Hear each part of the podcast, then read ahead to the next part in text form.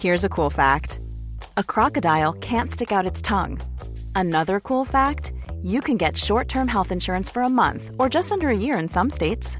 United Healthcare short term insurance plans are designed for people who are between jobs, coming off their parents' plan, or turning a side hustle into a full time gig. Underwritten by Golden Rule Insurance Company, they offer flexible, budget friendly coverage with access to a nationwide network of doctors and hospitals. Get more cool facts about United Healthcare short term plans at uh1.com.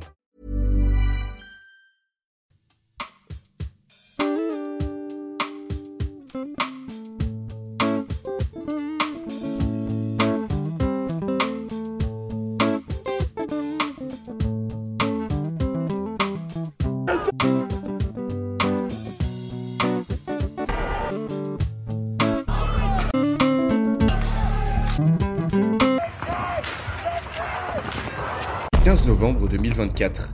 Les États-Unis sont en flammes. Voilà dix jours que les grandes villes sont en proie au pillage et aux émeutes. Alors que dans les campagnes, de nombreux militants pro-armes ont remplacé les autorités locales et ont pris le contrôle des bâtiments officiels. Partout, des milices armées d'extrême gauche et d'extrême droite se traquent, puis s'affrontent ou affrontent la police, croyant la lutte finale enfin arrivée. La garde nationale et les forces de l'ordre, complètement dépassées et laissées sans consigne, ne peuvent rétablir nulle part l'autorité de l'État, et souvent sympathisent avec les révoltés. Au niveau politique, suite au décès de Joe Biden, la nouvelle présidente, Kamala Harris, doit rétablir l'ordre dans un pays secoué par la pire crise de son histoire après la guerre de sécession. Seulement, impossible de désigner un vainqueur dans cette élection.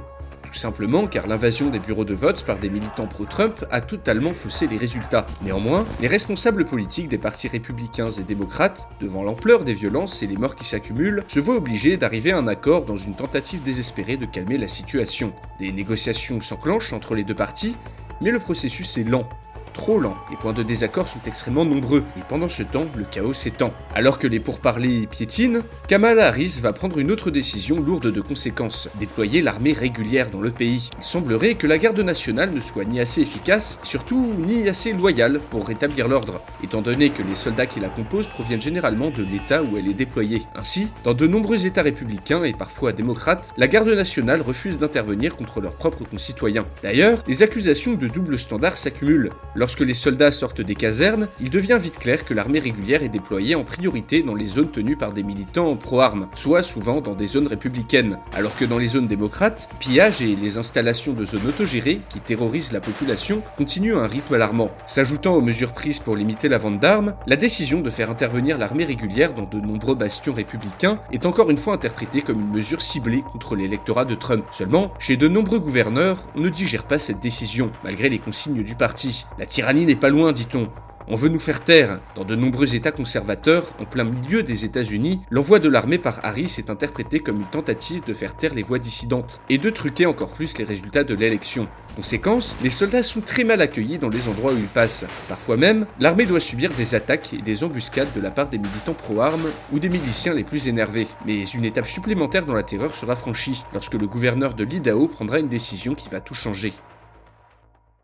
16 novembre 2024, dans un discours télévisé véhément, attaquant personnellement les décisions de la présidente Kamala Harris, le gouverneur de l'Idaho annonce publiquement qu'il a ordonné à la garde nationale, qui dépend avant tout des ordres du gouverneur, d'empêcher l'armée d'entrer dans l'État qu'il administre. Immédiatement, les hommes de la garde érigent des barrages sur les routes et bloquent les troupes de l'armée régulière, souvent avec l'aide des locaux. Suite à l'annonce, dans la même journée, les gouverneurs des États les plus acquis à la cause républicaine annoncent faire de même. La garde nationale de leurs États, ainsi que la police, reçoivent l'ordre de s'opposer à toute intervention de l'armée régulière. Cette décision est appliquée inégalement et dans une confusion totale. Les unités entières de l'armée régulière, de la garde nationale des États et de la garde nationale fédérale reçoivent des ordres contradictoires et peu clairs. Beaucoup d'officiers décident de n'obéir à aucun ordre et ordonnent à leurs troupes de ne pas bouger, mais beaucoup d'autres tentent d'appliquer les consignes provoquant encore une fois une immense confusion dans la chaîne de commandement militaire. Néanmoins, le résultat est là. Et un peu partout, des unités de la garde nationale érigent des barrages et des fortifications à la frontière de leurs États. Arkansas, Indiana, Iowa, Mississippi, Montana ou Missouri, le spectre de la guerre de sécession ressurgit, dans une configuration différente. Les machines à voter et les fameux ballots, pas encore faussés ou détruits, sont saisis par la garde nationale, tandis que déjà, plusieurs accrochages ont lieu avec l'armée régulière, qui doit en plus subir les effets d'une guérilla larvée dans de nombreux endroits du pays. Dans l'armée d'ailleurs, on se polarise également, et nombreuses sont les personnes à déserter ou à refuser d'obéir aux ordres. En signe de protestation envers les décisions gouvernementales, ce sont également de nombreux services de police, cette fois-ci dans tous les États-Unis, y compris dans les bastions démocrates, qui décident de ne plus appliquer les consignes en guise de protestation. Cet événement, du jamais vu, provoque rapidement une explosion du crime et des émeutes dans les grandes villes, aux grandes dames des militants du mouvement Defend the Police, qui deviennent les premières victimes de cette montée de la violence. La situation est critique partout aux États-Unis, à tel point que ce sont désormais des dizaines de milliers de personnes qui s'enfuient au Mexique ou au Canada. Les deux pays ont d'ailleurs commencé à déployer leur armée le long de la frontière devant l'urgence de la situation. Et certains pays d'Europe vont même jusqu'à envoyer de l'aide humanitaire dans les camps improvisés de réfugiés américains qui commencent à garnir la frontière mexicaine. 17 novembre 2024. Alors que la situation politique est toujours bloquée, les pénuries s'empirent. Et après 12 jours de troubles, ce sont des émeutes de la faim qui s'ajoutent au chaos ambiant. Les destructions se chiffrent désormais en milliards de dollars. Au Midwest principalement, de nombreux combats ont lieu entre l'armée, la garde nationale et des milices de tous bords. En seulement un jour, certaines villes commencent à arborer des destructions qu'on peut généralement trouver dans un pays en guerre. En fait, l'armée régulière, avec son nombre d'hommes et ses équipements, pourrait en théorie rapidement avoir raison de la garde nationale, mais est handicapée par les désertions et un moral extrêmement bas. Personne ne connaît le nombre de morts. Mais une chose est sûre, les milices armées ou les militants fanatiques qui ont joué un grand rôle dans le début de la crise ne sont même plus pris en compte dans le rapport de force général. Le conflit est ici passé à une toute autre échelle avec deux forces armées organisées qui s'opposent à l'intérieur même du pays. La plupart des civils, impliqués ou pas dans les émeutes et les pillages, ont désormais compris que le conflit avait pris une toute autre ampleur. D'ailleurs, les émeutes se sont calmées, et de nombreux militants pro-second amendement sont eux aussi rentrés chez eux, morts de trouille, ne s'attendant pas à ce que cette élection dégénère autant. La crise est désormais politique, avec un parti démocrate fermé au compromis et de nombreux gouverneurs républicains qui ne suivent plus la ligne d'apaisement de leur parti, et qui ont décidé de facto de faire sécession.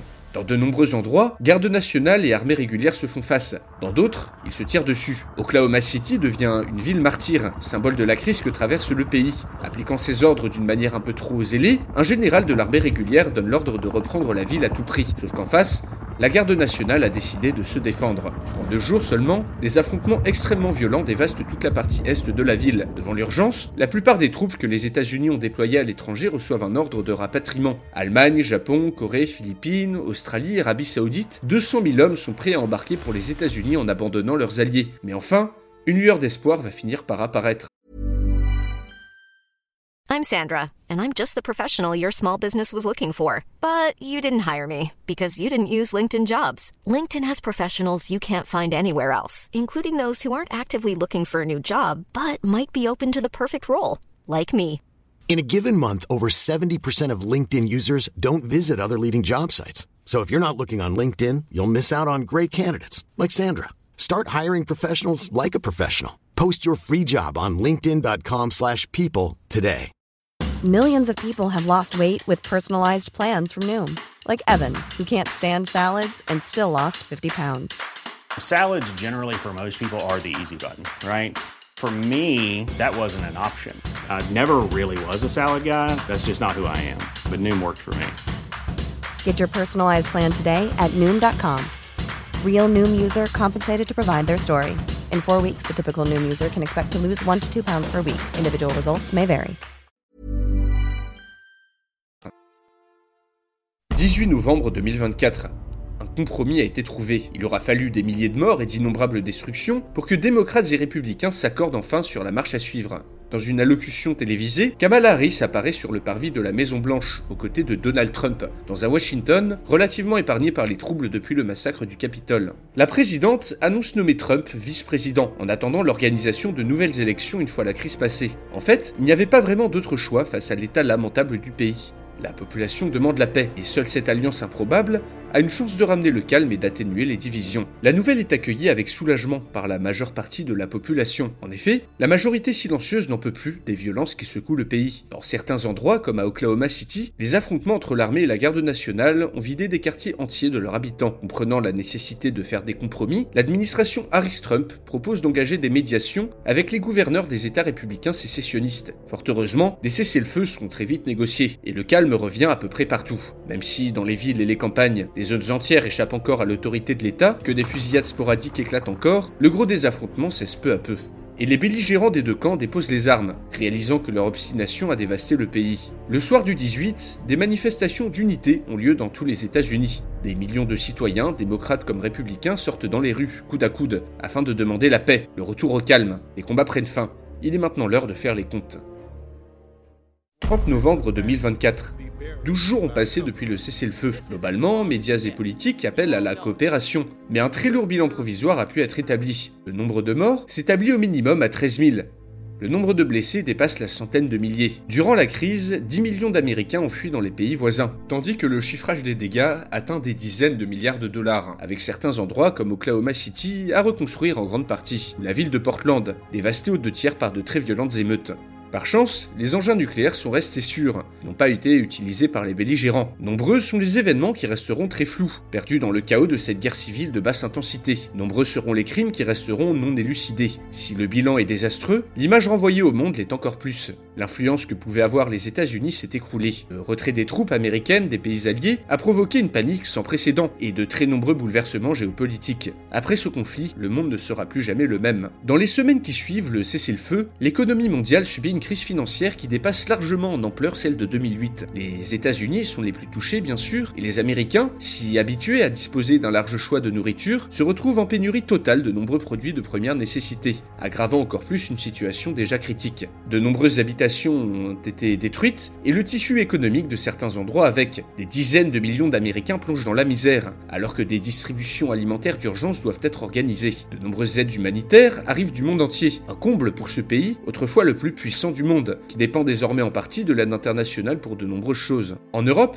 la crise touche sévèrement des économies déjà fragiles, et c'est bien le monde entier qui entre en récession, avec l'écroulement des importations et des exportations américaines, ainsi que l'écroulement du dollar sur les marchés financiers. L'euro et le yuan deviennent des valeurs refuges. Mais la Chine n'est pas épargnée par la crise, étant le premier partenaire commercial des États-Unis. À Shanghai, à Beijing, des pénuries apparaissent également, et l'économie se contracte. La chute de la première puissance économique mondiale va avoir des conséquences terribles sur l'intégralité des pays du monde. Conséquence, plus personne ne veut compter sur les Américains pour quoi que ce soit, et partout on cherche des alternatives politiques, économiques ou militaires. Longtemps repoussés par l'Allemagne, les projets de fédéralisation européens se concrétisent. L'allié américain n'est plus fiable, dit-on à Bruxelles. L'Europe se doit d'être indépendante. D'ailleurs, le retrait des troupes américaines a donné des ailes aux Russes, qui, après avoir annexé l'Est de l'Ukraine quelques années plus tôt, massent à nouveau leurs troupes à la frontière de ce qu'il reste du pays. La Chine également montre les muscles, et on commence à penser qu'une invasion de Taïwan pourrait se déclencher très prochainement. Partout dans le monde d'ailleurs, les ennemis de l'Amérique montrent leur nez. De nombreuses ambassades et consulats sont attaqués au Moyen-Orient, alors que l'Iran engage des manœuvres d'intimidation dans le golfe Persique. Côté américain, on tente de sauver ce qui peut l'être, mais pas question de renvoyer des troupes à l'étranger, car celles-ci sont nécessaires pour maintenir l'ordre au sein même des États-Unis. D'ailleurs, même si les combats ont cessé et que de belles démonstrations d'unité ont été faites, les premières divergences apparaissent vite durant les négociations. En effet, certains gouverneurs souhaitent des garanties d'autonomie encore plus grandes auprès de l'État fédéral, sans quoi ils ne demanderont pas à la garde nationale de déposer les armes. Beaucoup d'États conservateurs souhaitent maintenant disposer de leur propre gouvernement, tout en restant partie intégrante de l'Union. Les pourparlers ne sont pas aidés par la minorité qui souhaite continuer le combat. Au fil des jours, c'est une litanie d'assassinats, de fusillades et d'émeutes de la faim qui rythme JT. Du côté des milices d'extrême droite comme d'extrême gauche, le conflit a radicalisé plus d'une personne. Dorénavant, un séparatisme sauvage naît chez une grande partie des Américains, démocrates et républicains, qui ne souhaitent plus vivre aux côtés de leurs adversaires politiques, mais également un séparatisme ethnique, voire même religieux. Dans les réserves amérindiennes, les quartiers noirs, voire les communautés mormones, on parle sécession. Dans les campagnes ou les zones autogérées, qui restent dans les grandes villes, on parle sécession. Le parti libertarien, qui promeut l'auto-organisation et une intervention minimale de l'État dans les affaires des communautés, passe du jour au lendemain du statut de petit parti à celui de force politique conséquente, regroupant les séparatistes de tous bords qui ne veulent plus vivre dans le même pays que leurs voisins. Malgré les meilleurs efforts des politiques pour montrer un visage uni, la population ne croit plus au rêve américain, ni au melting pot qui en découle.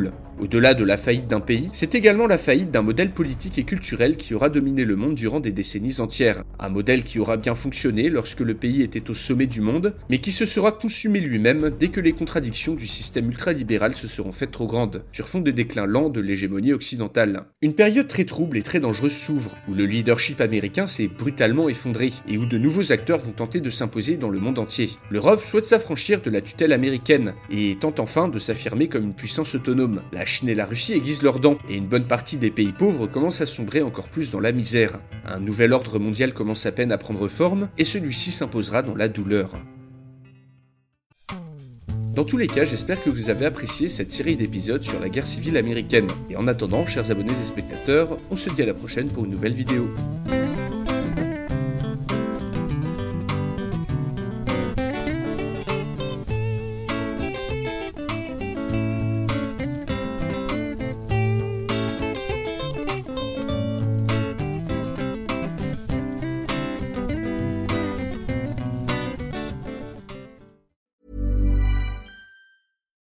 Deserves the best, and there's no better place to shop for Mother's Day than Whole Foods Market. They're your destination for unbeatable savings, from premium gifts to show-stopping flowers and irresistible desserts. Start by saving 33% with Prime on all body care and candles. Then get a 15-stem bunch of tulips for just $9.99 each with Prime. Round out Mom's menu with festive rosé, irresistible berry chantilly cake, and more special treats. Come celebrate Mother's Day at Whole Foods Market.